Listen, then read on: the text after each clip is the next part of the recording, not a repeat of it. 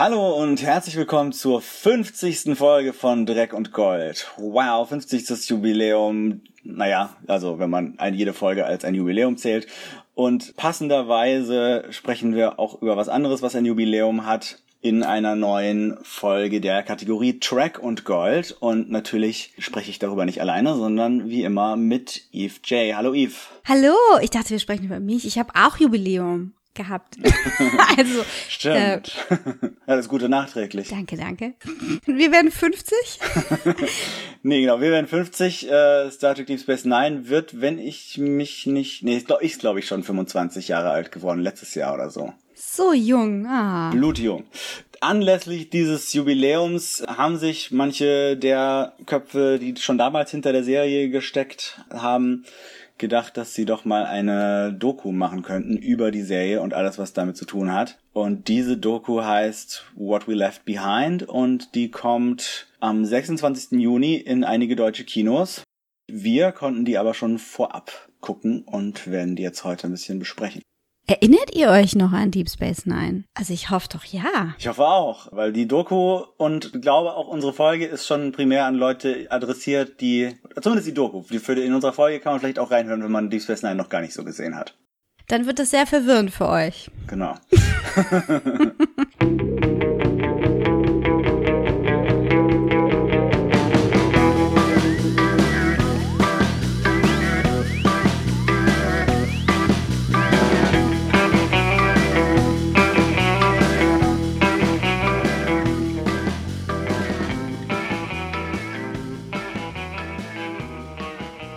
Deep Space Nine. Ähm, die Stationen, die da draußen im weiten, weiten Weltraum positioniert sind, haben den äh, Namen Deep Space 1, 2, 3, 4, 5. Und als die Föderation Bajor aus den kardasianischen Krallen befreit hat, wurde die kardasianische Station Terrok Nor umbenannt zu Deep Space Nine. Nicht sehr kreativ, aber effektiv. Und das war der Mittelpunkt der, lass mich überlegen, wenn man die Animationsserie mitzählt, vierten Star Trek Serie. Und die lief am Anfang zeitgleich mit Next Generation und dann zeitgleich mit Voyager. War also nie alleine stehend. Und ist auch, glaube ich, immer so ein bisschen untergegangen zu der Zeit. Also, ich erinnere mich, dass ich viele Freunde hatte, die Star Trek Fans waren, die äh, alle Next Generation abgefeiert haben und irgendwie die Originalserie mochten und auch Voyager ganz cool fanden, aber die Space Nine nicht so wirklich geguckt haben. Lief die denn ähm, nur bei uns parallel mit TNG? Weil es war doch nee. eigentlich so, dass am Ende von der siebten Staffel TNG, mhm. oder war das die sechste? War das die sechste, wo es diesen Leadout gab, wo äh, Ensign Rowe damit Picard so eine Story hatte und Ensign Rowe sollte dann eigentlich äh, sozusagen eine Übersprungs, Übersprungsfigur sein für Deep Space Nine und das ist dann aber nach ein paar Rewrites äh, Kira Nerys geworden. Ich weiß es aber nicht ja, mehr. Ja, aber das war schon, das, also diese, die Story, die du gerade erwähnst, war tatsächlich ein Lead-up für Voyager, weil sie da den Marquis näher beleuchtet haben. Da, also, da haben sie schon Voyager geplant. Deep Space Nine startete, glaube ich, zeitgleich zur sechsten Next Generation Staffel. Mhm. Und da hatten sie auch drüber nachgedacht, Ensign Rowe mit rüberzunehmen, aber dann wollte, glaube ich, Michelle Forbes nicht. Oder vielleicht haben sie sich einfach nur anders entschieden. Ja, die Story war auch noch so ein, die ist noch so ein bisschen getweakt worden. Also im Laufe der Zeit ist die bajoranische Rebellion, der Widerstand anders beleuchtet worden. Das ist mhm. hauptsächlich äh, auch an, an eben dieser Figur Kira Rene, ne, Kira Nerys gemessen. Und ja, also ich habe ja neulich, also vor einem halben Jahr oder so, vielleicht lass es vielleicht ein Jahr sein, ich mache das immer zu Erkältungsphasen.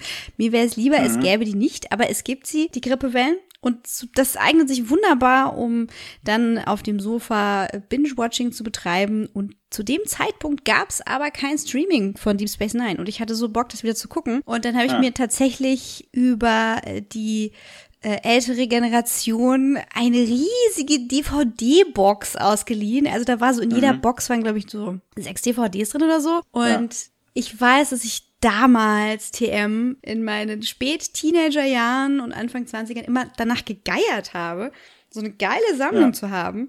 Und als ich dann irgendwie die dritte DVD rein und raus gemacht habe, dachte ich, oh Gott, warum? Das ist fürchterlich.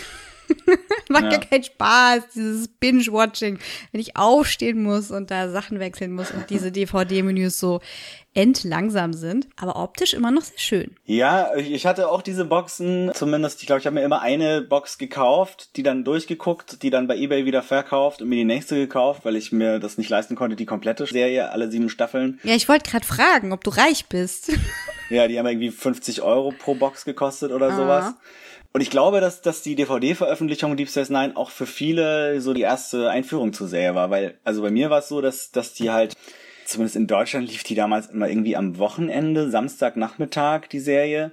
Und dann war manchmal, weil ich habe damals in Franken gewohnt und da gab es manchmal das fränkische Regional-TV, was dann manchmal Samstagnachmittags Stadt Sat 1 lief.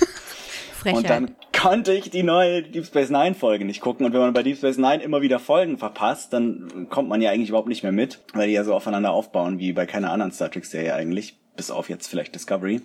Und äh, deswegen habe ich dann zum ersten Mal Deep Space Nine so richtig durchgeguckt, als es auf DVD draußen war. Und dann war ich auch direkt riesiger Fan und äh, zähle die seither zu meinen Lieblingsserien. Und ja, und jetzt gerade bin ich tatsächlich dabei, es nochmal komplett zu gucken, bin aber erst in der dritten Staffel angelangt. Also, Für mich ist das so, dass sämtliche Track-Serien außer Discovery so ein bisschen so einen lahmen Start haben. Das ist aber normal für Syndication, dass ich das erstmal Ja. so finden muss und das wird erstmal so auf Masse gesetzt.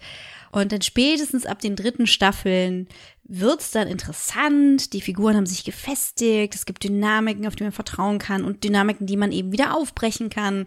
Und man kennt schon so ein paar politische Konstellationen. Irgendwelche Aliens sind interessanter als andere.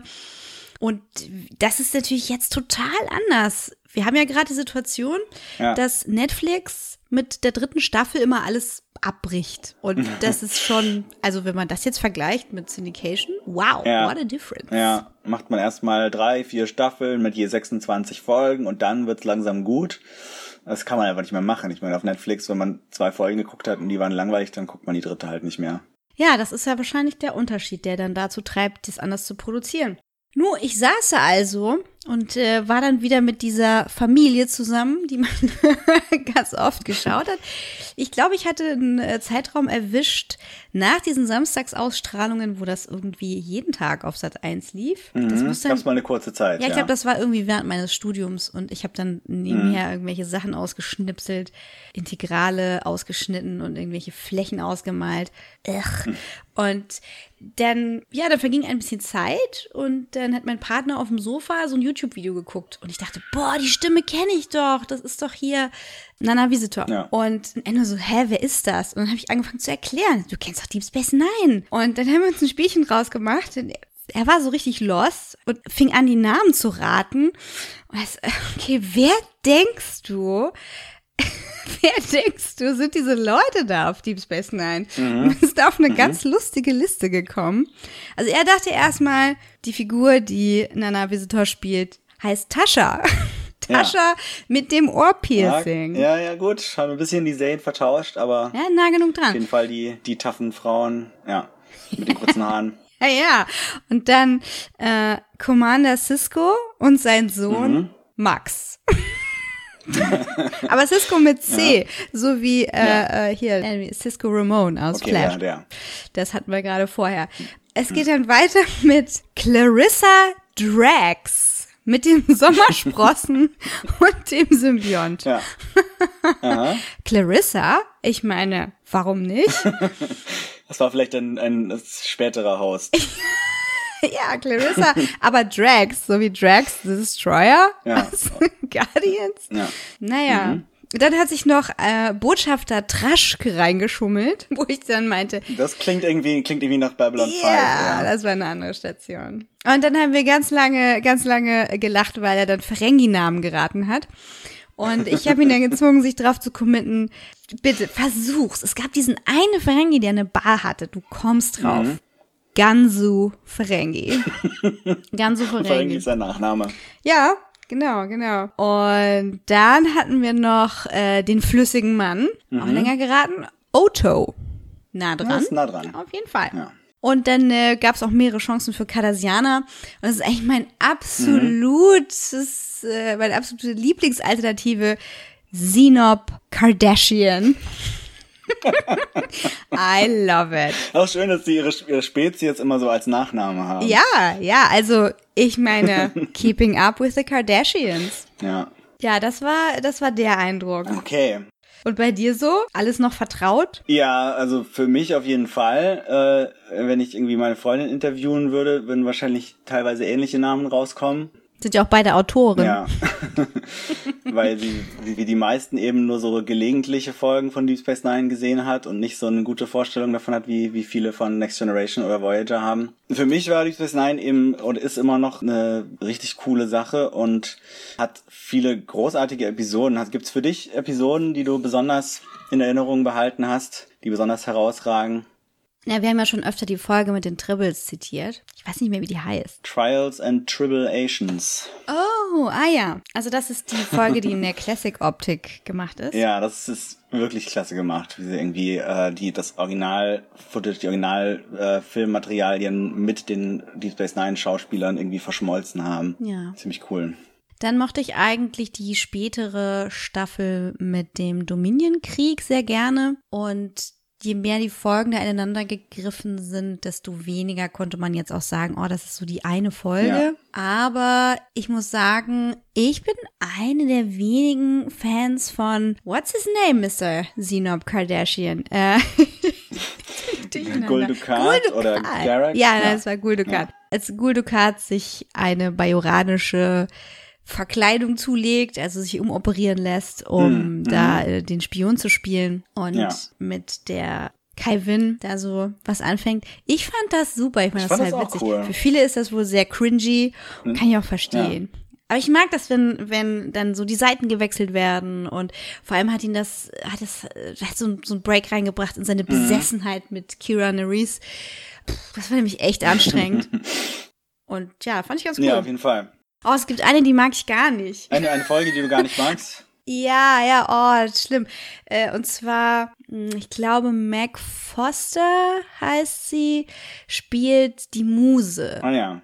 Und die Muse ist so eine, eine außerirdische mhm. Lebensform, die von den kreativen Gehirnsäften sich ernährt, mhm. von Kreativen, die, äh, die sie dann quasi, also sie ist quasi wie eine Droge, ne? Mhm. Also sie, sie ballert da irgendwelche Gehirnchemie bei dir rein, äh, dass du besonders gut schreiben, malen, zeichnen, was auch immer kannst, deine, deine Vision mhm. verwirklichen und dann saugt sie dir da wieder was ab und zuzelt dich aus, bis du halt äh, ganz alt und schrumpelig ja. bist und das macht sie mit Jake mhm. Sisko. Ja, genau. Und die finde ich so doof, die Folge. ja, now you know. Und wie stehst du zu den Ferengi-Folgen? Die spalten ja auch die Gemüter sehr. Die mag ich heute lieber als damals. Ja, also die Ferengi-Folgen, die ähm, haben sich auch so ein bisschen entwickelt. Also so in den ersten Staffeln guckt man die Ferengi-Folgen und das ist dann immer so, okay, jetzt kommt so eine Quatschfolge, wo irgendwie die Ferengi-Schauspieler alle zusammenkommen, alle ihre komischen Stimmen machen und irgendwelche Intrigen schmieden und äh, uns eher so auf Comedy gespielt wird. Aber es gab dann in den späteren Staffeln doch einige Ferengi-Folgen, die richtig cool waren. Also zum Beispiel Little Green Man, wo sie in die Vergangenheit reisen und irgendwie dann der Roswell-Absturz passiert, aber das UFO ist eben ein, ein Ferengi-Schiff. Und The Magnificent Seven Ferengi ist auch, oder The Magnificent Ferengi heißt, glaube ich, einfach nur auch eine ziemlich coole Folge, die halt eben die, die glorreichen Sieben so ein bisschen parodiert mit so einer Gruppe von Ferengi da gibt es ein paar ganz coole Folgen. Meine absolute Lieblingsfolge von Deep Space Nine ist, glaube ich, Far Beyond the Stars, wo Cisco von den Wurmloch-Aliens, Schrägstrich Propheten, ins 20. Jahrhundert auf die Erde, ich glaube in die 50er Jahre, wenn ich mich nicht täusche, zurückversetzt wird und dort ein Science-Fiction-Autor ist, der wegen seiner Hautfarbe halt nicht so richtig ernst genommen wird, nicht so richtig Erfolg hat und diskriminiert wird. Und die ganzen anderen Deep Space Nine Figuren sind auch alle als Menschen irgendwie in seinem Umfeld.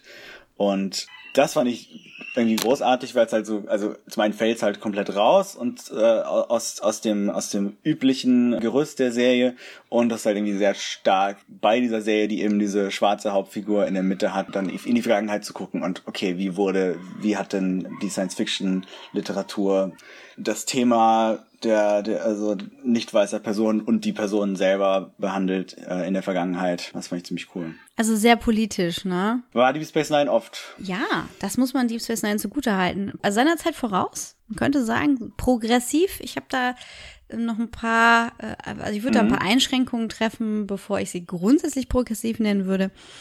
Aber gerade diese Folge hat mich dann auch beeindruckt. Ich habe sie anscheinend jahrelang immer verpasst und habe sie dann tatsächlich zum ersten Mal über diese ja. DVD-Boxen gesehen und dachte, ach guck, guck mal an. Das ist ja richtig bewegend. Fand es nur ein bisschen schräg, weil ja dieses haben die Propheten ihn zurückversetzt ja. oder irgendwelche Aliens? Ich glaube, es waren die Propheten. War das denn? Ja. Propheten, ne? Man hätte die auch einfach so stehen lassen können, ohne ja. so Alien-Zauber. So irgendwie Vorfahre von ihm. Also ich bin eigentlich nicht so der Fan von diesen Holodeck-Folgen. Mhm. Also, ach, TNG hat ja verschiedenste Fables, in welche Zeiten sie gerne so abdüsen. Ja. Bei Voyager war es ja dann oft Catherine Janeway in irgendwelchen pompösen Petticoats. Und bei Deep Space Nine waren es dann halt irgendwie so die 60er vielleicht. Waren die öfter in den 60ern? Dann auch mit äh, Vic Fontaine in der ja, Bar? Ja, gut, klar, das ist genau. Ja. Oder war das so zeitlos? Der war so ein bisschen zeitlos, aber schon so grob irgendwie in die 60er einzuordnen wahrscheinlich, ja. Ja, und die Folge war eben nicht so. Die war halt einfach richtig ja. stark und nicht so, ach na, jetzt wechseln wir mal die Tapete und äh, die Leute dürfen mal eine Woche ohne Make-up auskommen. Mhm. Da haben sich alle gefreut. ah, das ist schon cool. und hast du eine, die du gar nicht magst? Weißt du das noch? Ähm, irgendwie nicht so richtig. Also ich habe, ich gucke ja gerade eben die die frühen Staffeln wieder und das sind ja die, wo man noch sagt, äh, da, da war die Space Nine noch überhaupt nicht gut. Und ich muss sagen, dass mir die trotzdem auch jetzt ziemlich gut gefallen. Es gibt so ein paar Folgen. Es gibt eine, die heißt ähm, Move Along Home. Da geht's irgendwie um so ein komisches Spiel, wo sie irgendwie dann in, wo die Crew in so ein Spiel reingesaugt wird und dann irgendwie einbeinig über irgendwelche Schachbretter hüpfen muss und dabei immer Alla Moraine rufen. Die ist sicher keine Sternstunde, aber ich würde sagen, Next Generation und die Originalserie hatten Folgen, die noch deutlich äh, grottiger waren. Voyager auch. Also Voyager, Voyager hat, äh, ja. ordentlich nur mal ins Klo gegriffen. Also ja. da gibt's auch so eine Folge, wo die eingesperrt sind in so einer Holodeck-Simulation, mhm. wo so ein It-artiger Clown äh, sie da festhält und oh, schlimm. Hältst du nicht durch. Und hast du eine Lieblingsfigur? Ja, Jazia natürlich. Mhm. Also die ist ja. einfach die interessanteste und dann die Dynamik ja. mit Worf, das hat mich ziemlich begeistert.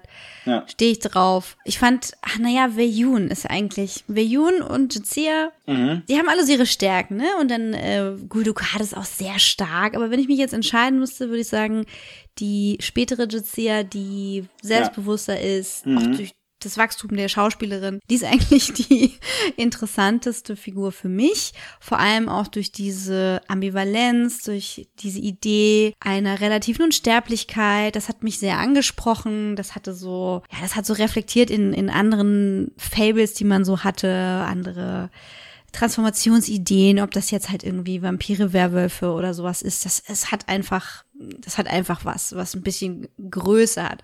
Und die Figur mhm. dann auch anders sein durfte als so die Frau auf der Brücke, ne? Und ja. das war ja mit Kira und den anderen auch so, aber dennoch gab es die Dabo Girls und es gab halt gewisse äh, Supporting Roles, die dann so der übliche Schlons waren.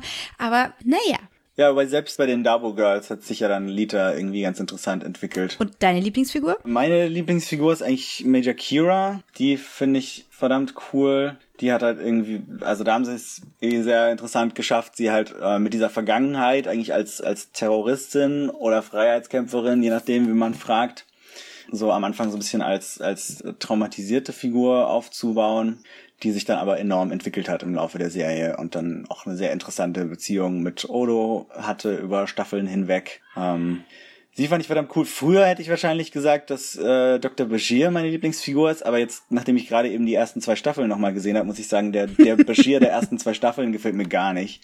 Der ist. Der ist hart. Ja, der ist irgendwie die ganze Zeit versucht da irgendwie Jadzia anzubaggern oder alle anderen Frauen, die ihn über den Weg laufen und hat sonst eigentlich als einzige Charaktereigenschaft, dass er relativ arrogant ist. Und da passiert später noch sehr viel Interessantes, aber ähm, da muss man Abzüge machen. Ja, es gibt auch Folgen, wo ich denke, boah, richtig starker Bashir, richtig toll, ja. mag ich gerne. Und Kira Reese hat ganz tolle, interessante Geschichten, wo man mit ihr mitfiebert und mitgeht. Und die Schauspielerin finde ich auch total witzig. Ja. Äh, man kann, man kann eigentlich kaum jemanden mhm. nicht mögen. Es gibt so Figuren, die mag ich wegen, wegen ihres Make-ups nicht so gerne. Okay. Also gerade bei den Ferengi, oh, also das war so eine Zeit lang, hat, haben mich dann Sachen geekelt. Und man guckt das trotzdem. Ja. Borg-Make-up war immer fürchterlich für mich. Auch die Zähne. Boah, ne, also geht gar nicht. Und dann, wenn Mugi das erste Mal kommt, dann so, Mugi hat die schlimmsten Zähne. Ja. Oh nein. Und die Ohrhaare. Mhm. Adrian, die Ohrhaare. Ja, vom, Warum? Vom Grant Negus. yeah. Ja, und Brunt ist der Schlimmste. Mhm. Auch, obwohl er halt ja. von, ähm, hier, Dings Jeffrey gespielt Combs. wird. Ja, der ist so wandelbar. Naja, gut. Und nu?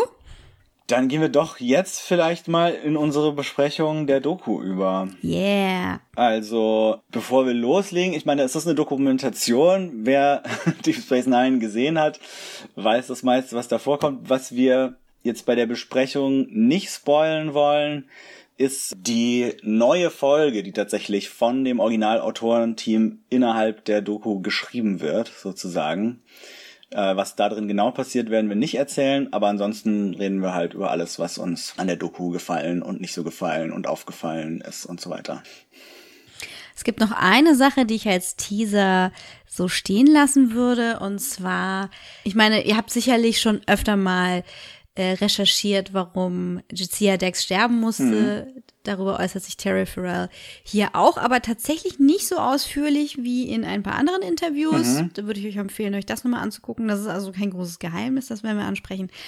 Aber es wird endlich das Geheimnis um die Sexualität von Garrick gelüftet. Und mhm. das werden wir euch nicht verraten. Oh, da würde ich aber eigentlich gerne drüber reden. Hm. Na gut, dann machen wir einen Spoiler-Warning vorher. ja. Na gut, okay. okay. Ja, und die allerletzte Folge von Deep Space Nine ähm, heißt What We Leave Behind. Und deswegen heißt die Dokumentation What We Left, left Behind. Genau. I started to think about the title of this final episode, which is What You Leave Behind. And I started to think, what have we left behind? We wanted to make a Star Trek show that would satisfy a Star Trek audience, but different. We had this big black captain in your face. America, come and look at me, and I'm running your show, and this is the face of it.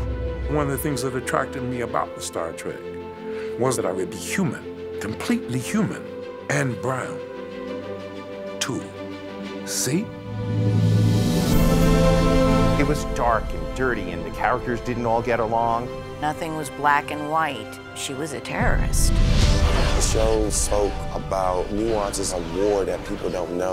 It was something totally different in the world of Star Trek. If people aren't bothered by it or don't like it, you're doing something wrong. With all due respect, Deep Space Nine is not really Star Trek. It's not true. We did wonderful, painful work. It was often very painful to do. It pissed us off. I did feel like Alice in Wonderland being dropped into this amazing world. I never felt appreciated on the show. I think there was a serious intent about the work, perhaps a more serious intent. Oh, well, I didn't know that because it seemed very funny to me. That anger is mine! You can't have it! I don't think that ever happened. Don't dismiss me. Talk to me. Only the people involved know the facts. This is Rashomon. It's Rashomon. We have no you know, idea. Everybody I'm has so a different glad I asked this question. Next. We're in Vegas right now with a ton of people downstairs. They love the show.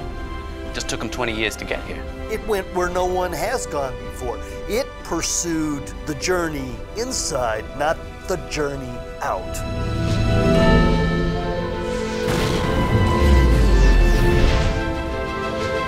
I wish I could go back and relive that just one more time. It was like a family on the show, you know? It was like a family on the show. That seven years changed my life. That's very emotional, you know? Guess what? This is Deep Space Nine. Don't get too comfortable. Okay, die Doku ist ja jetzt schon seit einigen Jahren in Arbeit und äh, hat angefangen mit einem Crowdfunding, wo ich damals tatsächlich auch irgendwie einen kleinen Betrag beigesteuert habe. Nicht genug, als um irgendwelche Goodies zu bekommen, aber ich habe zumindest im Laufe der Jahre immer wieder Updates gekriegt. Und das war auch ein bisschen eine komische Entstehungsgeschichte, weil als ich das damals beim Crowdfunding gebackt habe, war noch Adam Nimoy der Regisseur, der Sohn von Leonard Nimoy, der auch die die Doku über seinen Vater, die glaube ich, wie heißt sie? weißt du das zufällig? Äh, Searching Spock. Spock. irgendwas, irgendwas mit Spock. Being, Being Spock? Oh, ich weiß nicht mehr. Aber die habe ich auch geguckt. Die Ja. können wir auch mal besprechen an anderer Stelle. Genau, also das, äh, das war ursprünglich mal der Plan und dann hat aber ab irgendeinem Punkt Ira Stephen Bear, der langjährige Chefautor von Deep Space Nine, die Regie übernommen und äh, in der fertigen Doku ist eigentlich auch vor allem seine Perspektive sehr präsent. Er ist auch sehr präsent. Er selber auch, er ist sogar auf dem Poster abgebildet. Das ist weird, oder? Ja. So, hey, ich bin Gott. Okay. Ja. Ich bin Gott mit dem blauen Bart. Oder nur ein Alien im Wurmloch. Und aus der Perspektive muss man die Doku auch ein bisschen sehen. Also es ist nicht eine Dokumentation, die jemand Außenstehendes gemacht hat. Jemand, der gesagt hat, okay, ich gucke mir jetzt mal dieses Phänomen Star Trek Deep Space Nine an und untersuche das.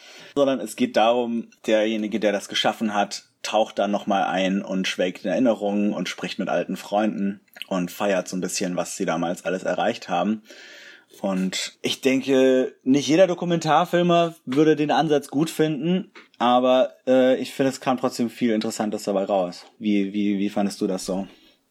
Also am Anfang habe ich gedacht, oh, äh, interessante Wahl mit der Negativbetrachtung Ja. anzufangen.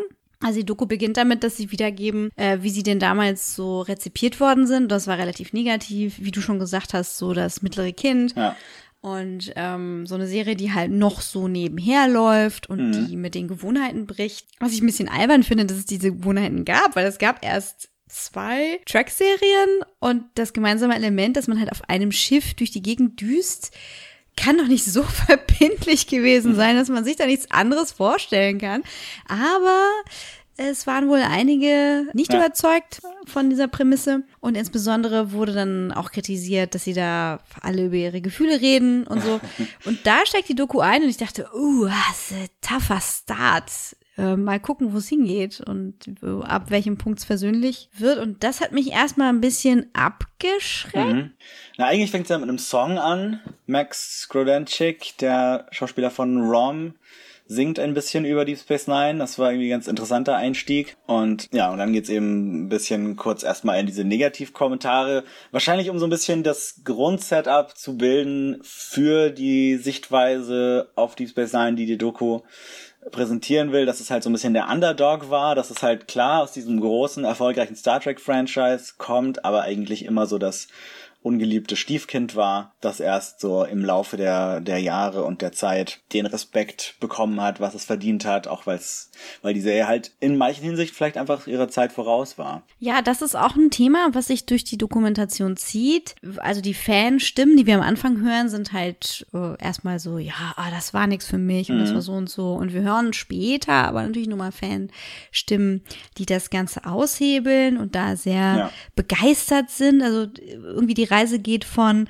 unverzeihlicher Affront zu versöhnlicher, ja, so einer versöhnlichen Haltung zu kompletter Begeisterung Mhm. und Fans, für die Deep Space Nine das ultimative Track ist. Ja. Und warum, äh, das hat unterschiedliche Gründe.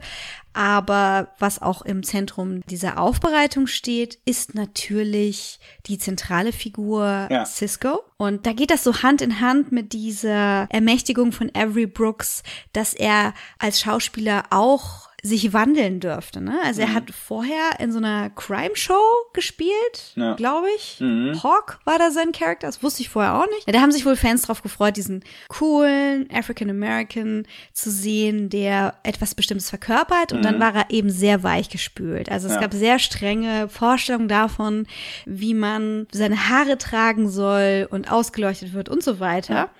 Und als er sich dann durchgesetzt hat und gesagt hat, also, das war so ein gemeinsamer, gemeinsame Anstrengung, dass er sich halt auch wirklich da wohlfühlt. Mhm. Und er hat seine Glatze und er hat seinen Bart, sah im Prinzip wieder aus wie in dieser anderen Serie Mhm. und wurde immer stärker, hat seine Präsenz immer mehr rausgelassen. Wurde auch irgendwann Captain, das war ja am Anfang auch nicht. Stimmt, er fing als Commander an, wurde Ja. dann Captain.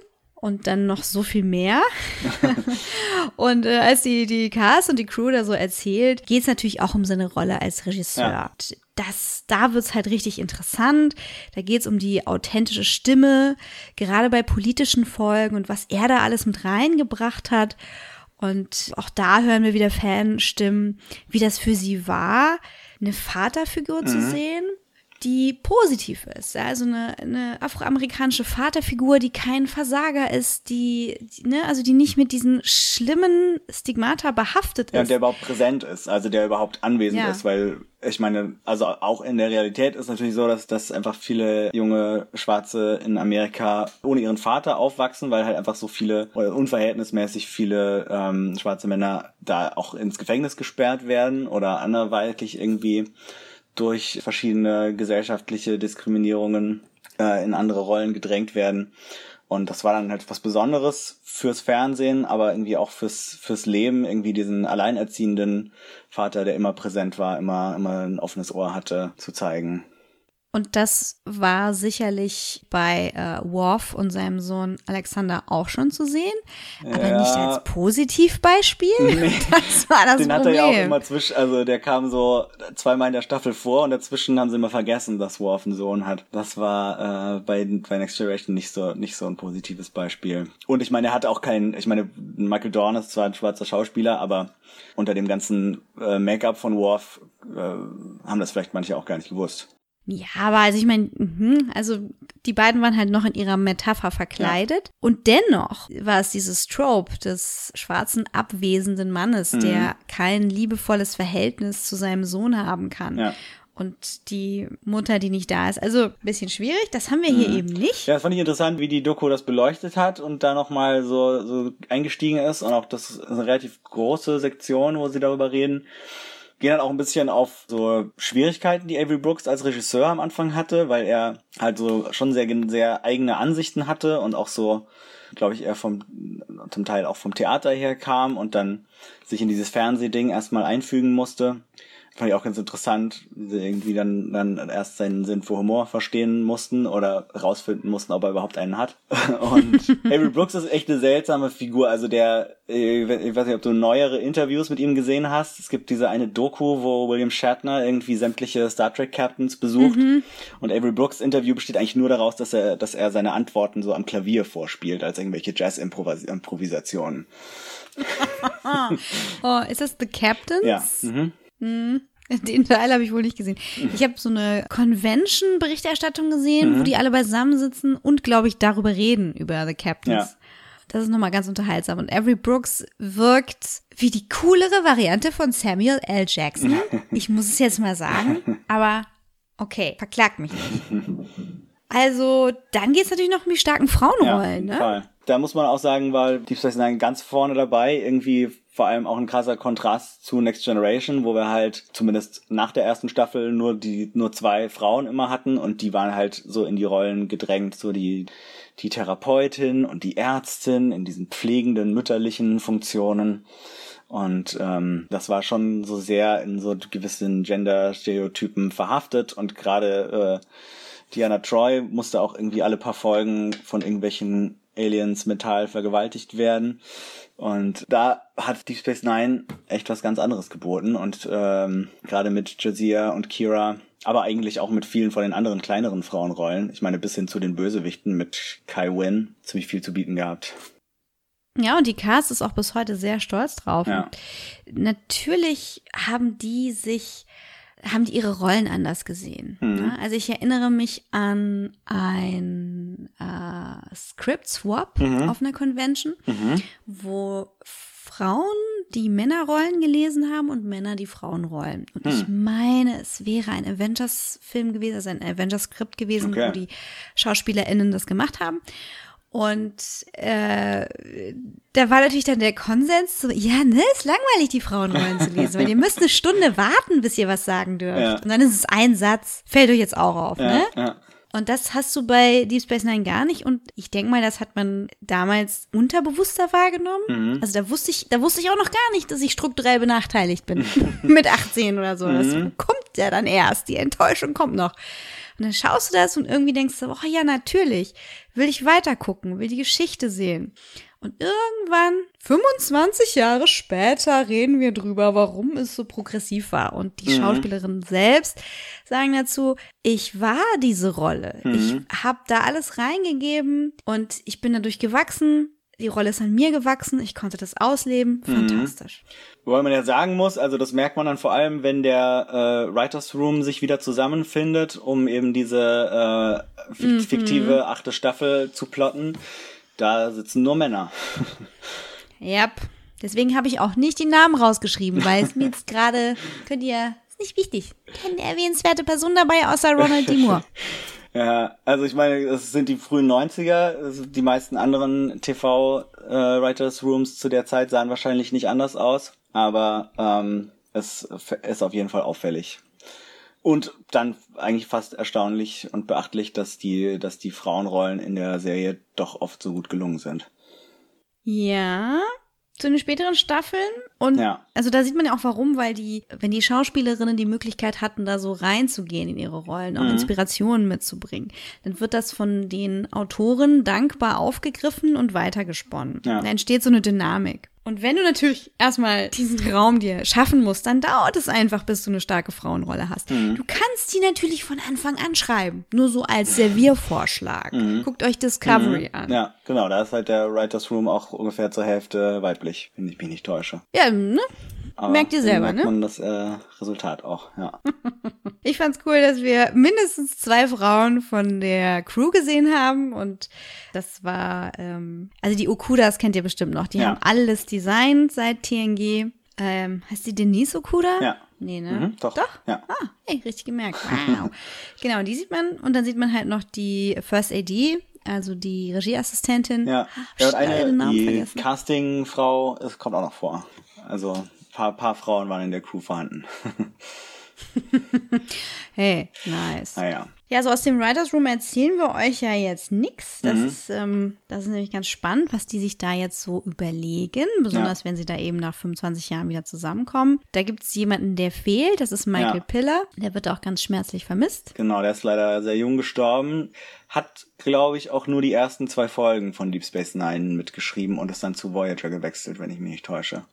Das ist korrekt. Aber genau, der, der wird vermisst. Ansonsten haben sie so die, die äh, wichtigsten Autoren zusammengebracht und plotten, ich glaube, innerhalb von zwei Tagen eben die erste Folge für die 20 Jahre später spielende achte Staffel. Und das ist ziemlich spannend. Aber auf den Plot gehen wir jetzt nicht ein, dazu müsst ihr die Doku gucken. Aber ich hatte auf jeden Fall danach Lust, diese achte Staffel zu sehen.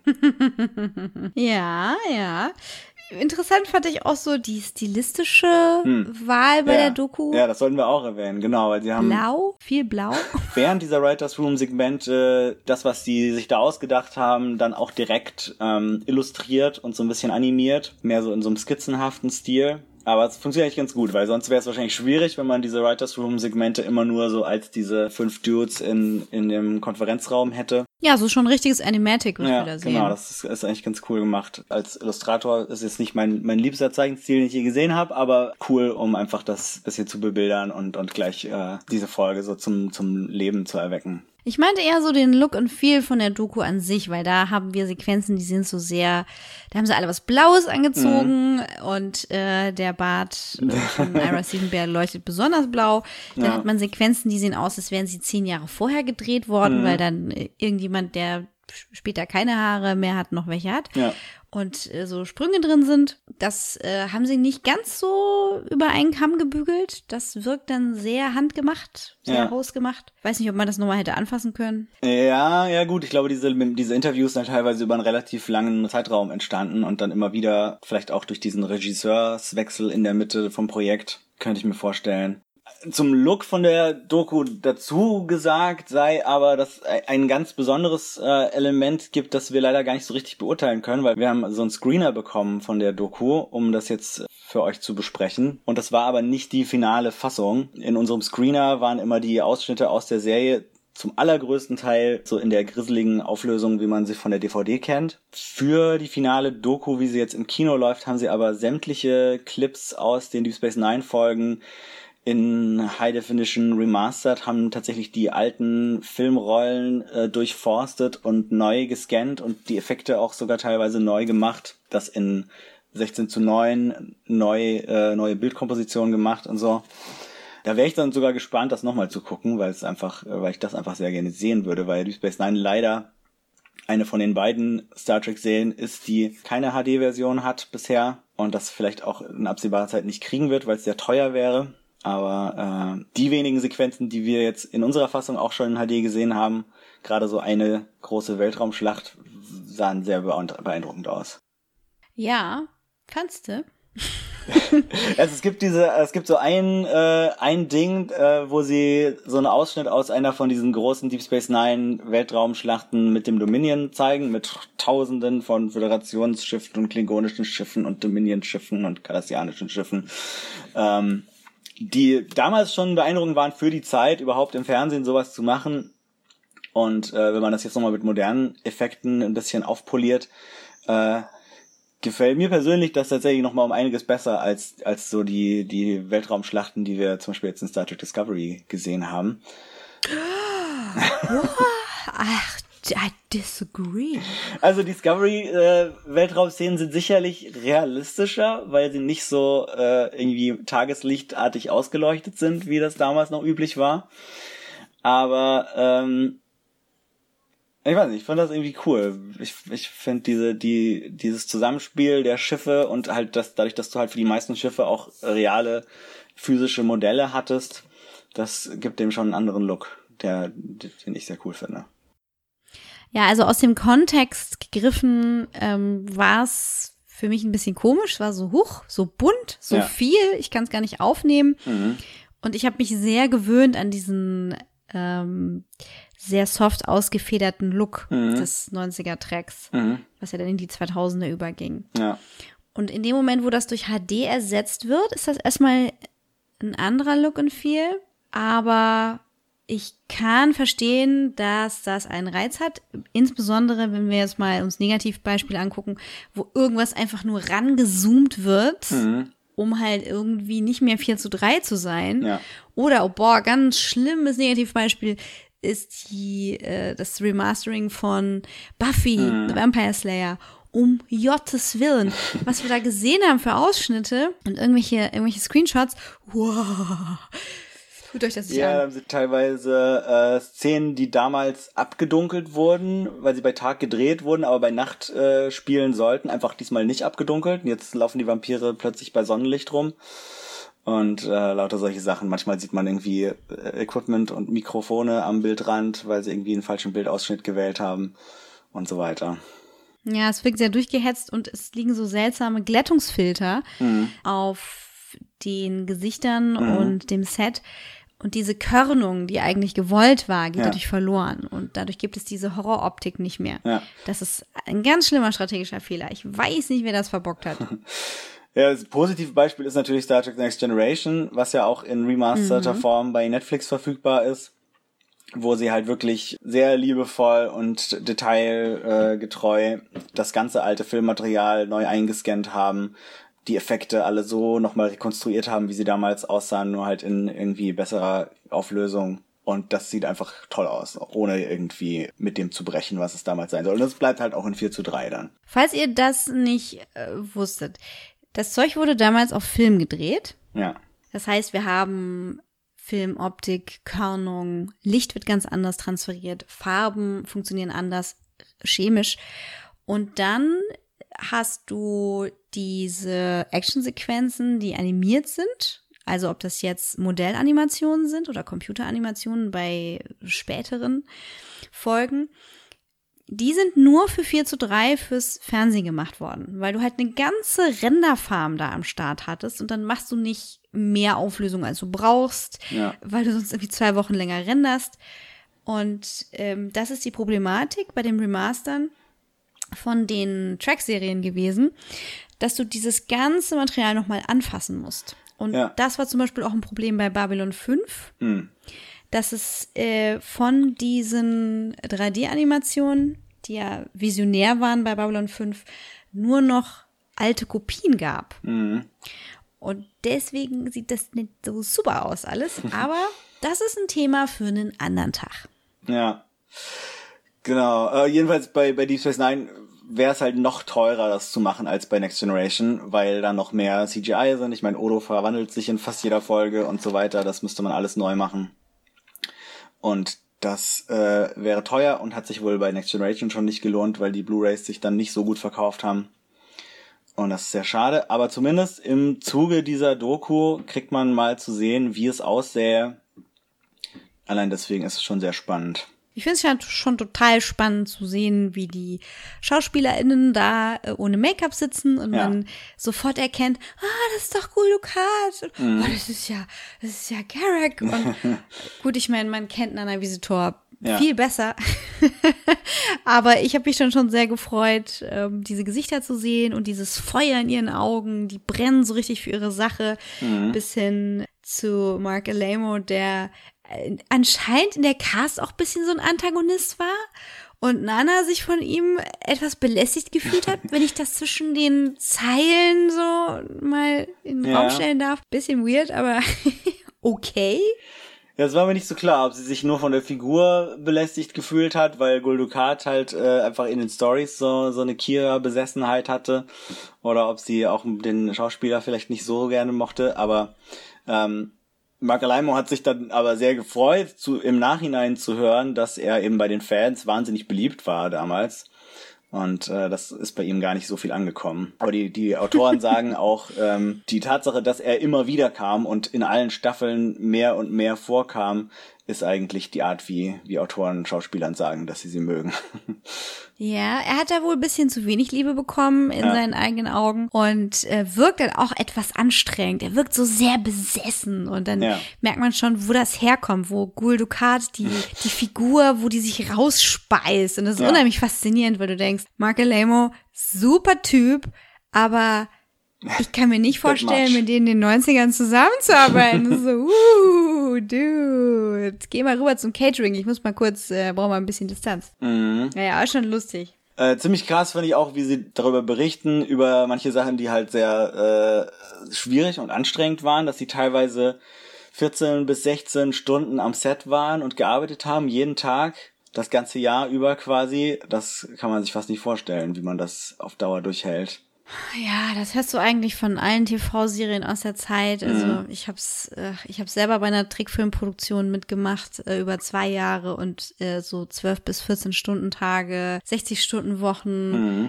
Das ist eine Selbstverständlichkeit geworden. Die hat manchmal mit schlechter Produktionsplanung zu tun. Manchmal ist die aber auch einfach Ausgangssituation. Und wenn Ja. die Produktion schlecht läuft, läuft es noch schlechter. Das ist eine Krankheit in der Filmbranche. Ja, ja. Das hat einfach damit zu tun, dass ein Drehtag sehr, sehr teuer ist, dass Ja. viel gewartet wird. Also, naja. Habt ihr die Game of Thrones Doku gesehen? Vielleicht? Hast du die gesehen? Äh, die, Die nee, die, die, die lange habe ich nicht gesehen. Ich habe nur die, die zu den einzelnen Folgen gesehen. Die, äh, die abschließende muss ich noch, muss ich noch gucken. Ach, entschuldigt, nicht auf Netflix auf hier. Bei uns läuft das ja bei Sky. Sky, genau. Ja, das war interessant, weil das war nämlich mal aus der Perspektive der Leidtragenden, Mhm. kann ich mich auch gut reinversetzen. Und zwar haben wir da die Produktionsleiterin, die Mhm. Chef-Kostümbildnerin, nee, nicht Kostümbildnerin, Maskenbildnerin mit ihrem Mann und äh, den Stuntman, der den Night King gespielt hat. Die sind eher die Hauptfiguren in dieser Doku. Mhm. Und man erfährt etwas über diese, diesen Druck, den sie da alle erfahren und wie schnell das von Wetterbedingungen zerstört wird und so. Also das ist nochmal eine ganz andere Scale als bei einer Studioproduktion von Paramount. Aber das Drama ist halt immer das Gleiche. Ne? Es gibt einen Zeitraum, in dem Dinge passieren müssen. Äh, Ganz, ganz viele Puzzleteile und Zahnräder müssen zusammenpassen. Und wenn da nicht alles gut funktioniert, müssen viele, viele Leute länger warten, länger am Set sein und schlafen dann vielleicht sechs Stunden weniger. Mhm. Was dann am Ende heißt, dass die Produktionsleitung und die Produktionsassistenten, die sind die am allerwenigsten schlafen, weil sie eben am Anfang der Kette stehen und sicherstellen müssen, dass das alles funktioniert. Mhm. Gruß an meine alten Kollegen. Ich hoffe, es geht euch gut. Besonders die Kolleginnen, die immer sehr lange Arbeitstage hatten. Mhm. Ähm, ja, ich grüße euch. geht es natürlich dann auch bei Deep Space Nine ums Make-up, wo halt manche von diesen Schauspielern zusätzlich zu ihren langen Arbeitstagen morgens noch vier Stunden im, jeden Tag vier Stunden im Make-up-Stuhl sitzen mussten, um sich irgendwie ihre, ihre Ohren und Stirnhöcker ankleben zu lassen. Das ist auch ziemlich krass an was man sich da als Schauspieler gewöhnen muss. Und äh, fand ja ganz witzig, wie Michael Dorn erzählt, als, als einmal ähm, Colmini, äh, Chief O'Brien, sich in einen Klingonen verwandeln lassen musste und äh, das dann zu schätzen lernen, äh, schätzen lernen konnte, wie krass das für Michael Dorn jeden Tag war. Ja, der hat sich richtig einen Ast gefreut. Das war schön. Ja. Mir ist aufgefallen, dass er Callum gesagt hat. Es war so, hä? Mhm. Wie sprecht ihr den Namen Callum. aus? Offensichtlich richtig und Ja, wir haben vielleicht. das falsch Ja, gemacht. und wahrscheinlich. anstatt Nana haben sie auch irgendwie Nana. Nana gesagt. Ja. Naja, jetzt wisst ihr Bescheid. ja, und äh, wo wir gerade bei meinem persönlichen PTSD waren, ähm, geht es natürlich auch ums Kriegsthema. Mhm. Nicht zuletzt bei Deep Space Nine. Und das wird relativ ungefiltert betrachtet. Es wird eben über diese Figuren der, aus der Rebellion äh, was berichtet. Äh, Wir haben dann Fans, die dazu interviewt werden, die selber aus dem Militär kommen. Ja. Und was ihnen das bedeutet hat, das zu sehen. Mhm. Wie war das so äh, aus deiner Warte mit dem ganzen Kriegsthema? Ja, fand ich äh, auf jeden Fall spannend. Irgendwie auch Kira selber natürlich und dann ähm, später vor allem auch Nog in ein paar Folgen sehr mit dem Thema PTSD, posttraumatische Belastungsstörung zu tun hatten. Ja, das ist vielleicht auch ein Thema, was damals im Fernsehen noch nicht so oft beleuchtet wurde und was das halt gerade dann für, für Fans, die das, die da selber mitzukämpfen haben, die selber irgendwie beim Militär waren, solche Erlebnisse gemacht haben, bedeutet hat, fand ich sehr spannend. Ich finde, das Kriegsding hätte man noch ein bisschen mehr von allen Seiten beleuchten können, weil es ja doch auch ein, so ein Punkt ist, der äh, manchen Star Trek-Fans nicht so gefällt, dass man halt dann so tief in diesen Krieg einsteigt, wo ja eigentlich Star Trek so die Utopie ist, wo man irgendwie so, so schlimme Sachen wie, wie Krieg eigentlich weitestgehend hinter sich gelassen hat. Und woran erinnert uns das? Woran erinnert uns, uns das mit dem Krieg, oder? ja, diese Kritik erinnert mich halt jetzt schon sehr Ach so, stark ja, an Discovery, Discovery wo ja natürlich, auch ja, ja, ja. Ne, wo ja auch gesagt wurde, ja, was ist denn mit der schönen Utopie Ja. und warum sind wir denn jetzt hier im Krieg? Ja. Das haben die nicht zum ersten Mal gemacht. Deep Space Ja. Nine ist da schon, schon vorher rangegangen und, und die Frage, die man sich stellen muss, und da kommt nämlich jetzt die Erfindung von Section 31 Mhm. ins Spiel. Was kostet eine Utopie? Mhm. Wer muss drunter leiden? Ja. Ja, das ist auf jeden Fall eine interessante Frage, die man innerhalb des Star Trek-Universums stellen kann. Und ich finde, Deep Space Nine hat es auf jeden Fall erfolgreicher gestellt als Discovery bisher, die gerade bei Sektion 31 das in- innerhalb der Story thematisch nicht so sehr hinterfragt haben, wie das, wie das bei Deep Space Nine der Fall war. Ich hätte mir jetzt nur in der Doku tatsächlich gewünscht, dass sie da noch ein bisschen, Hm. bisschen mehr drauf eingehen und nicht nur sagen, hier, Sektion 31 haben wir erfunden, das war cool, jetzt kommen die überall vor. Ja, also sie haben einen wichtigen Punkt angesprochen und zwar, dass das natürlich vor 9-11 war, Mhm. vor dem 11. September und dass sie sich gar nicht vorstellen können, wie das Thema Terrorismus Mhm. Hätte danach bearbeitet werden können. So relativ unbefangen, wie sie es gemacht haben. Es ist ja noch, es ist ja alles sehr, sehr simplifiziert. Es ist ja gar nicht zu vergleichen mit dem TV der ähm, 2010er. Mhm. Was kam denn da alles hier? 24 und Homeland, all ja. Zeug. Wobei das natürlich alles politisch eingefärbt ist, aber ich sag mal, es ist kein mm, Nerven zerfleischendes Zeug, was wir da sehen. Es ist Ja. die Idee von Krieg, es ist die Umsetzung davon. Wir haben sehr starke Vereinfachungen und was soll die Doku da halt auch noch groß rausholen? Ja, ja klar, kann man schon sagen, da hat natürlich die Serie selber auch viel drüber gesagt. Da merkt man halt vielleicht auch dann nochmal dran, dass das im Grunde eine Doku ist für Fans der Serie auf jeden Fall, die irgendwie mit den Themen und Inhalten vertraut sind und vielleicht nur halt ein bisschen die, die Macher drüber reden äh, lassen wollen, was, was ja meistens ähm, eben sehr positiv ist, bis auf so ein bisschen den Anfang, wo sie halt sich auch so ein bisschen ihre Errungenschaften im Rahmen dieser Serie feiern. Es gibt einen Punkt, das fand ich ganz cool, wo Iris Stephen Bear sich selber kritisiert und irgendwie auch so bereut ein Stück weit, was äh, so die Darstellung von LGBT-Personen und Themen oder, oder der Mangel an Darstellung in der Serie betrifft. Und um da einzusteigen, müssen wir jetzt einen, einen, einen, vielleicht einen kleinen Spoiler machen. Also die, die äh, nicht so viel über die Doku wissen wollen, bevor sie sie gucken, können ja mal kurz weghören. Genau, mäh, mäh, mäh. jetzt geht's um Sex. ja. ja, das fand ich tatsächlich relativ, äh, also fast schon schockierend, wie es plötzlich ähm, schon relativ früh in der Doku reinkam, wo, wo Andrew Robinson, der Schauspieler von Garrick, halt irgendwie gefragt wird, so ja, wie, wie war das so mit deiner Figur? Äh, was war das, was ihn irgendwie mit Bashir zusammengebracht hat? Äh, und er antwortet dann so äh, ganz unverblümt, ja, also am Anfang wollte er, glaube ich, einfach nur Sex von ihm. und ähm, ja, genau. sehr schön. Das war in der Serie relativ subtil angelegt, also damals auf jeden Fall war mir das nicht bewusst dass das irgendwie dahin gehen könnte, aber da war ich vielleicht einfach ein bisschen, äh, also da war mein Blick einfach nicht geschult dafür. Ähm, naja, also ich meine, Gay-Baiting ist jetzt ja auch nicht so. Ja. Also, dass das so sein soll, dass du dir da was. Also wie auch immer, ja. ich habe das gar nicht geschnallt, ja, ja? Nee. komplett taub auf dem Ohr, weiß ja. nicht, was da los war mit mir. Ich war halt auch mehr auf die Frauen konzentriert mhm. und warum im Spiegeluniversum alle Bisexuellen immer total böse sein müssen, das hat mich mehr beschäftigt. Ja. Aber was mir in den letzten Jahren aufgefallen ist, lass es mal so ein, zwei sein, ist ein Fandom, das äh, so Slash-Fiction macht zwischen Bashir und Garrick. Mhm. Und es dazu auch coole Comics gibt und so. Und ich dachte, ah ja, hm. na klar. Mhm. Schön. Ja, und genau, Arsene Bear äh, bestätigt das auch nochmal, sagt, ja, äh, für ihn war Garrick eindeutig schwul und äh, und er bereut es eigentlich, das innerhalb der Serie nie explizit gesagt zu haben, also dass sie das nicht geschafft haben, das äh, irgendwie an den an den Network-Produzenten vorbeizuschmuggeln.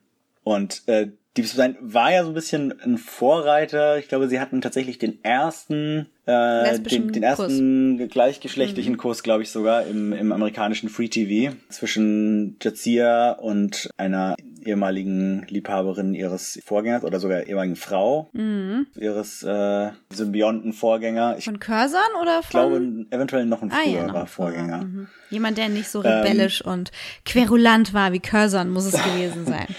Und das war natürlich ein großes Ding damals, aber es war halt nur eine Folge und deswegen ähm, ist Arsene Bear dann auch der Meinung, dass sie sich quasi diese Medaille eigentlich nicht anhängen sollten. Das ist ein bisschen inszeniert, so als hätte ja, es einen Shitstorm das, das gegeben und dann muss er sich selber diese ja. Medaille wieder aberkennen. Aber hey, es ist in der ja. Doku drin. Was nicht drin ist bei dem Thema Garricks Sexualität und wie sie da gelüftet mhm. wird, ist der Widerspruch der, der dieses Redcon eigentlich gar nicht möglich macht. Nämlich, sie haben ihn ja dann später zusammengebracht mit äh, Sial. Oder war sie ja nur komplett verknallt in ihn und er hat, also waren die jemals zusammen? Ich glaube nicht. Ich, ich erinnere mich nicht mehr so gut. Wie gesagt, die, äh, also mein letztes Rewatch ist eine Weile her und jetzt gerade bin ich noch eher am Anfang, aber ich, soweit ich mich erinnere, waren die jetzt nicht wirklich zusammen. Ja, also ich muss sagen, es war auch nicht so eindeutig. Ist bei mir jetzt nicht so lange her, ja. aber es gab auf jeden Fall mhm. eine Liebe zwischen den beiden, aber mhm. das wirkte auch so etwas gekünstelt. Sie war auf jeden Fall schwer verliebt mhm. in ihn. Wie das für ihn mhm. war, nun ja, er sagte immer, ach, ich bin doch zu alt für dich. Er hätte auch einfach sagen können, Schätzelein, ich bin stockschwul, bitte. Aber ich will, will dir dein Herz nicht brechen, also mache ich mit. Das wäre doch mal was gewesen. Das hätte man rausarbeiten mhm. können und, und da mal ja. so reingehen. Das wäre richtig nice gewesen. Das wäre auch relevant gewesen in dem Zeitraum, in dem es passiert ist. Heute muss man da sehr ja. viel mehr machen. Genau, das hat leider äh, über 20 Jahre dann gedauert, bis, bis Star Trek zum ersten Mal explizit schwule Figuren und, und äh, andere Sexualitäten thematisiert hat. Und vieles haben sie natürlich immer noch nicht thematisiert. Also da ist der, hm. da ist noch einiges an Raum nach oben. Ja, also bei den Gestaltwandlern haben sie auch eine Chance verpasst. Mhm. Also gerade so bei Odos ja. Volk fragt man sich, warum gibt es da Männer und Frauen? Ja, die präsenten sich halt so für die Menschen, ja. mit denen sie da rumhängen. Gleichzeitig haben sie null Respekt für äh, Solids, für die, wie, mhm. heißen die auf Deutsch? Die Festen.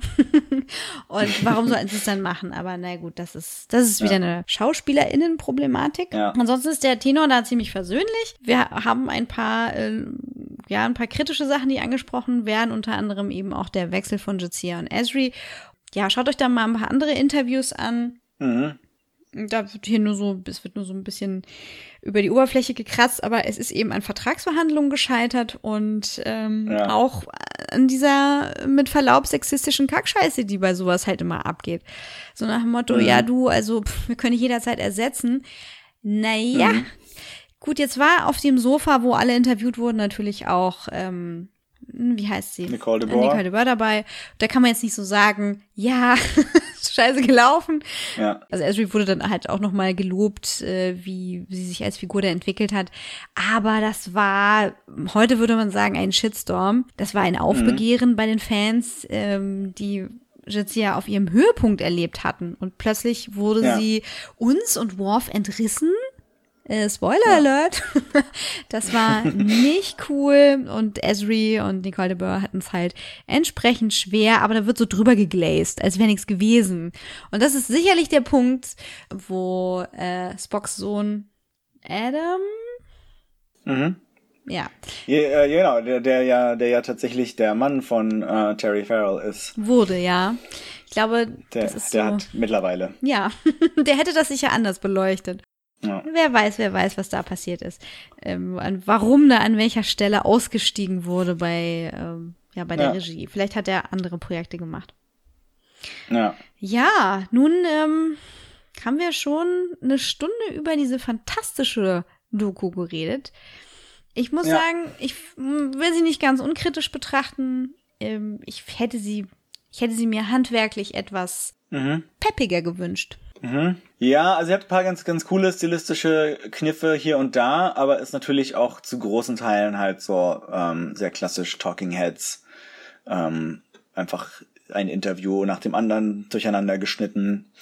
Ähm, aber ich muss auch sagen, ich hätte nach den zwei Stunden Doku auch noch zwei Stunden weitergeguckt. Also ähm, es gab so viele Folgen und so viele Figuren, so vor allem diese ganzen Nebenfiguren, das war ja auch noch so ein Thema, was Sie angesprochen haben, dass es diese ganzen Charakterdarsteller gab, die da am Anfang so vielleicht mal so für eine Folge dabei waren und dann irgendwann nochmal aufgetaucht wurden und dann immer mehr zum Teil dieser Deep Space Nine Familie wurden.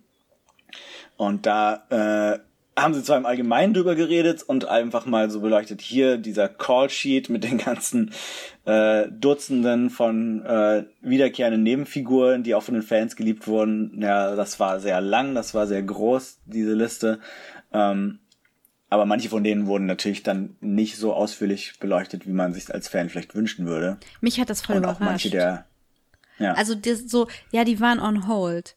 Ja, wie? Die Mhm. wussten nicht, wann sie das nächste Mal kommen und oh, was heißt on hold? Sie dürfen keine anderen Rollen annehmen? Das glaube ich nicht. Aber sie haben halt immer so ein bisschen, bisschen, äh, wahrscheinlich auch so ein bisschen gezittert. So, äh, kriege ich in der nächsten Staffel nochmal Arbeit und wie viel? Wie viele Folgen kriege ich? ähm, Ja, da war Jeffrey Coombs ganz lustig, weil er dann meinte so, ja, also nachdem ich bei meinem ersten Auftritt getötet wurde, habe ich jetzt ja nicht damit gerechnet. Aber das, ähm, ja, das sollte noch ganz, Ja. ganz anders kommen. Ist der letzte Ja. Den wir sehen, Veyun 5 oder 6 oder schon 7? ähm, also ich erinnere mich an, an Vion 5 auf jeden Fall als Bezeichnung. Ähm, Bin mir jetzt nicht sicher, ob danach noch mehr kamen, aber würde mich auch nicht wundern. Waren auf jeden Fall viele Versionen von Wii U und er hat ja obendrein auch noch Brunt gespielt, den, den Ferengi und äh, Und überhaupt dann alle. später bei Enterprise auch wieder äh, Shren. wieder mitgemischt mit Shran. Das war cool. Und das war sehr cool. Und äh, genau, ich, ich hätte mir ohne weiteres noch, noch viele weitere Interviews und Clips angeguckt zu den anderen Nebenfiguren. Ähm, die Trials and Tribulation Folge, die wir vorhin erwähnt haben, die wird eigentlich gar nicht äh, beleuchtet im Rahmen von der Doku. Da gibt's dann wohl noch irgendein Bonus-Feature, das man als, äh, als Backer auf der DVD bekommt. Ach so. Oder auf der Blu-ray, ich weiß nicht, was man da kriegt. Und genau, also man hätte da noch weitermachen können, was auch ziemlich witzig im, im Abspann thematisiert wird. Aber das wollen wir jetzt vielleicht auch nicht spoilern. Mhm. Also bleibt auf jeden Fall noch sitzen, wenn da die Credits laufen. Aber wenn ihr bis hierhin Ja. gehört habt, habt ihr die wahrscheinlich schon gesehen.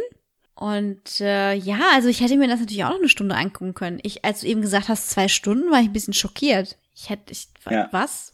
zwei Stunden? Echt jetzt? Das kam mir wirklich sehr kurz vor. Ja, es ist auf jeden Fall kurzweilig und interessant für, also mindestens interessant für Fans von Deep Space Nine, vielleicht sogar auch interessant für Star Trek Fans, die bei Deep Space Nine noch nicht ganz so tief eingetaucht sind. Ich würde sie auf jeden Fall empfehlen. Also ich, ich würde empfehlen, da ins Kino zu gehen oder sie dann irgendwann zu streamen, wenn es sie irgendwo anders dann zu kaufen oder zu leihen oder zu, zu streamen gibt. Allein schon wegen der Folge, die da geschrieben wird. Ja. Ich musste ein bisschen schmunzeln bei den Sachen, die sie, also die sie selber sehr bewegt haben, wo sie stolz drauf sind Mhm. und die, die vielleicht auch nochmal angeklungen sind in, ähm, in dieser neuen Folge. Und ich dachte, Mhm. Ronald, Ronald D. Moore, Ja. Das habe ich noch zweimal von dir gesehen. Und alle beide mal bei Battlestar Galactica. Aber hey, ist okay. es ist, wenn eine Szene funktioniert, funktioniert sie. Ja, also äh, guckt euch das an. Wir haben sogar bei unserem Facebook auch die Kinotermine bzw. Kinos, in denen das stattfindet, gepostet. Das ist immer der gleiche Tag? Genau, ist alles am 26.06., aber eben überall in Deutschland, in vielen verschiedenen Städten und vielen verschiedenen Kinos. Deep Space Nine kann man sich auf jeden Fall auch immer wieder angucken. Kann ich bestätigen. Ja, also ich hätte mir gewünscht, dass wir, ähm, dass wir es ein bisschen weniger aus der Perspektive von Ira Stephen Bear sehen, weil er da als Showrunner natürlich ähm, entsprechend eingefärbt ist, nicht nur blau, sondern Ja. auch also, äh, seine Absicht war, die, den Schauspielern was zurückzugeben, Ja. weil er das Gefühl hatte, dass sie ungerecht behandelt werden. Und dann hat er, Mhm. dann hat er gemerkt, das ist aber eigentlich gar nicht die Story, die er da erzählen will. Und äh, Mhm. als er das so sagt, dachte ich mir, ja, aber das ist ja das, was du gemacht hast. Was, wer, wa, was? Worum geht's? Naja, er hat, also er hat, glaube ich, ähm, halt beim Machen der Doku dann gemerkt, dass das quasi ihn nicht nur die Stimmen der Schauspieler interessieren, sondern auch, was die Autoren zu sagen haben und die, ähm, die anderen Crewmitglieder, was dann halt in der Doku mehr reinkommt, als er vielleicht ursprünglich geplant hatte. Aber die Schauspieler haben schon am meisten zu sagen, muss man sagen. Also insbesondere bei den Schauspielerinnen ähm, hätte man Ja. da noch mehr machen können. Aber wie du eben schon gesagt hast, wir haben so viel Supporting Cast. Äh, Ja. Allein die Besatzung von Deep Space Nine ist schon sehr groß. Da hätte man Stunden Mhm. füllen können und an der Stelle, ja, warum nicht noch ein Indiegogo machen oder ein Kickstarter und einfach mal so einen Sechsteiler machen oder so einen Zwölfteiler und die Geschichte Ja. ein bisschen mehr abrunden, weil es gibt ja auch eine ganz lustige Konkurrenz zwischen der TNG-Cast und der Deep Space Nine-Cast und ähm, Marina Sirtis ist ja diejenige, die immer zum Set gekommen ist, um äh, Michael Dorn zu besuchen und Mhm. äh, immer äh, rumgewitzelt und rumgeätzt hat, er gesagt hat, ah, ist so langweilig bei euch, ist voll das Trauerspiel, was ist denn hier Ja. los? Und dann der Regisseur meinte, warum drehen wir nicht? Was, warum ist hier Unruhe? Worauf warten wir? Marina ist schon wieder am Set. Was ist hier los? Also ähm, es gibt da, gibt da noch ganz viel zu entdecken. Nicht zuletzt auf YouTube. Googelt euch da mal durch und äh, Mhm. schaut euch die Doku an, wenn ihr die Möglichkeit habt. Auf jeden Fall. Und äh, damit verabschieden wir uns wieder in unsere äh, zwischen Star Trek Staffel Pause. Vielleicht podcasten wir irgendwann nochmal über irgendwelche News oder über die kommende Picard-Serie oder auch über was ganz anderes. Wir sind ja nicht exklusiv ein Star Trek Podcast. Aber bis dahin könnt ihr uns äh, auf unseren Social Media Plattformen finden, nämlich bei Facebook, wenn ihr da einfach nach Dreck und Gold sucht. Oder auf Twitter, da ist der Adrian at Adrian vom. Und die Eve ist at mamj auf Englisch und at evejdesign auf Deutsch. Genau, und da findet ihr in meinem aktuellen Thread gerade die Kommentarspalte, die wir jetzt mal zugunsten der Länge des Podcasts äh, weglassen. Da könnt ihr unter anderem Kommentare von der Forschungstorte nachlesen, die ihre, Mhm. ähm, ich glaube, es sind sieben wichtigsten Punkte zu Deep Space Nine aufführt. Und äh, interessanterweise gibt sie sehr viel wieder von dem, was in der ähm, Doku auch aufgegriffen wird, obwohl sie sie noch sehen wird. Ja. Deswegen viel Mhm. Spaß, Elle. Ich hoffe, es gefällt dir. Ich glaube, die Doku könnte genau nach deinem Geschmack sein. Ja, genau. Sie wünscht sich auch in, in ihren Tweets einen Deep Space Nine Reboot, ähm, was ja ein Stück weit innerhalb der Doku sogar geboten wird. Das ist auf jeden Fall spannend. Ja, dann hinterlass uns doch äh, viele schöne Kommentare auf Facebook und ähm, spätestens zur PK-Serie sind wir wieder da, aber die eine oder andere Track-News wird bestimmt vorher kommen. Bleibt uns erhalten und äh, lebt Mhm. lang und in Frieden. Ja, und äh, bevor ihr lange und in Frieden lebt, könnt ihr natürlich unsere ganzen früheren Podcasts, unsere Besprechungen der kompletten Star Trek Discovery Staffeln von beiden, jede Folge, äh, auf Soundcloud und bei Apple Podcasts und bei Overcast und ich glaube auch noch bei verschiedenen anderen Plattformen finden. Hört euch doch da mal durch, falls ihr das noch nicht gemacht habt. Damit verabschieden wir uns. Tschüss. ciao, ciao.